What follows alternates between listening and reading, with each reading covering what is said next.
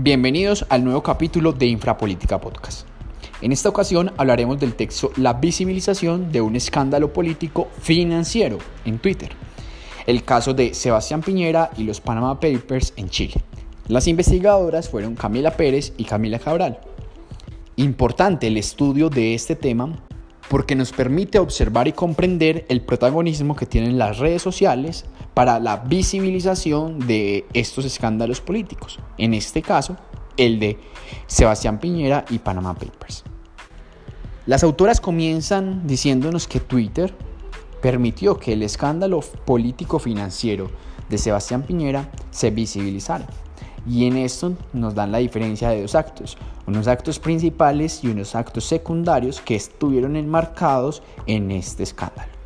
En los principales nos demuestran el desacreditar, el enfrentar y el tomar posición. Y en los actos secundarios el desenmascarar y el federar. Estos son una respuesta y una toma de posición que tuvo la ciudadanía en esa visibilización del escándalo en las redes sociales.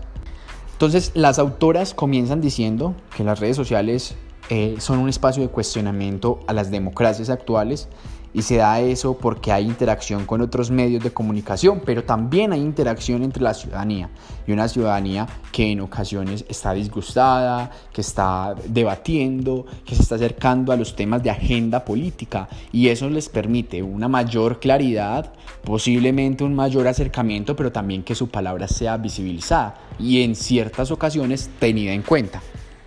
Por consiguiente, es preciso decir que el Internet se convirtió en aquel espacio plural, donde los ciudadanos tienen ese derecho a tomar la palabra, a coordinarse y a tratar temas que les interesen. Quisiera decir que en el coordinarse están, por ejemplo, el uso del hashtag, donde se permite movilizar, pero también que otras personas simpaticen con mi hashtag, lo retuiteen y así creemos un movimiento que está opinando sobre algún hecho político en específico. En este caso, tengamos presente que estamos hablando del escándalo financiero de Sebastián Piñera. Entonces, decíamos que el Internet es ese espacio de comunicación horizontal, porque no hay jerarquías, todos los usuarios tienen una misma posición frente a esta red y se puede manejar por esos mismos usuarios no hay una filtración en el caso de los medios hegemónicos de comunicación o los medios masivos de comunicación, donde hay editores, donde hay unos roles que permiten en ocasiones que las noticias o que las opiniones no sean difundidas de, en su naturalidad, sino que, permítanme decir, les meten la mano. Esto no es para satanizar los medios de comunicación, sino que tenemos que ver las dinámicas en esas transformaciones que han tenido los medios de comunicación, que las hemos hablado anteriormente, pero también esos posicionamientos y, ese, y esos actores que tienen en la sociedad.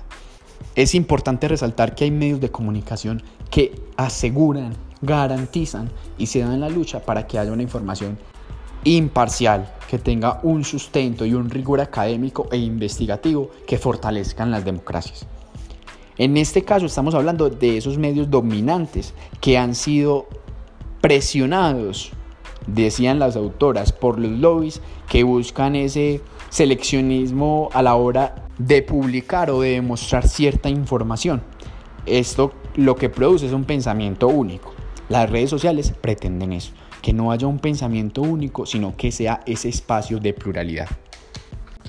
Pero cuando se configura un escándalo político financiero, hay que recordar que Thompson, y lo hemos dicho en los otros podcasts, que Thompson nos dice que los escándalos se genera una denuncia, o sea, se hace público una transgresión que quería permanecer oculta.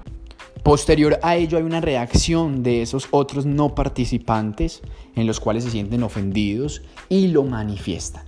Esto puede generar una afectación o daño de la reputación o credibilidad de ese actor político involucrado. Ahora, ¿qué es un escándalo financiero? Lo decía Thompson. Son aquellos que ponen relieve en la existencia de una interconexión ilícita entre el dinero y el poder. Y de este modo aumenta las posibilidades de que las normas y el ejercicio del poder político puedan verse comprometidos por la influencia de ocultos intereses económicos. Es decir, hay una mala utilización de recursos económicos propios para buscar un interés privado. Y esto le brinda el carácter de escándalo porque hay una transgresión a ciertas normas financieras o políticas de ese país por parte de ese actor político, aunque los recursos sean propios. Ahora, al inicio hablábamos de desacreditar, desenmascarar, enfrentar, federar y tomar posición. Las autoras nos dicen que en este caso de Sebastián Piñera, los chilenos desacreditaron con adjetivos de connotación negativa. Desenmascararon siendo una intermediación entre el denigrar y el enfrentar. O sea, había una evidencia de esas contradicciones que, que decía Piñera y eso lo que permitía era generar una desconfianza entre los usuarios y los ciudadanos chilenos. En el tema de enfrentar, increpaban directamente a Sebastián Piñera. O sea, había cero tolerancia con esa transgresión que había cometido. En el federal es la consecución de la transgresión, había una evasión de, impuestos y esto significaba que el país dejaba de percibir impuestos para ser invertidos en educación, en salud y afecta, eso sensibiliza a la gente. Y en el tomar posición es que la gente también pasaba a la, a la acción a través de una forma concreta de un ejercicio democrático, en este caso puede ser el voto. Cabe resaltar que Sebastián Piñera, después de este escándalo político, tuvo unas consecuencias no tan negativas en temas electorales, pero su imagen sí estuvo en el escarnio público. Como conclusión, podemos decir que este texto nos permite ver aquella importancia de las redes sociales, en este caso Twitter, que es un espacio de visibilización donde la denuncia del escándalo se hace pública. Y por lo tanto, las autoras nos dicen, las redes rompen las palabras del silencio. Para terminar, también quisiera decir que es importante recordar y cuestionar que las redes sociales también tienen cuestionamientos de las cuales se le hacen a los medios masivos de comunicación. Entre estos cuestionamientos es que no hay una rigurosidad en la investigación y en los juicios que se dan porque muchas veces lo que se expresa son opiniones y no hay unas críticas constructivas y fundadas. Mil gracias por escuchar esta nueva versión de este podcast y nos vemos en la próxima.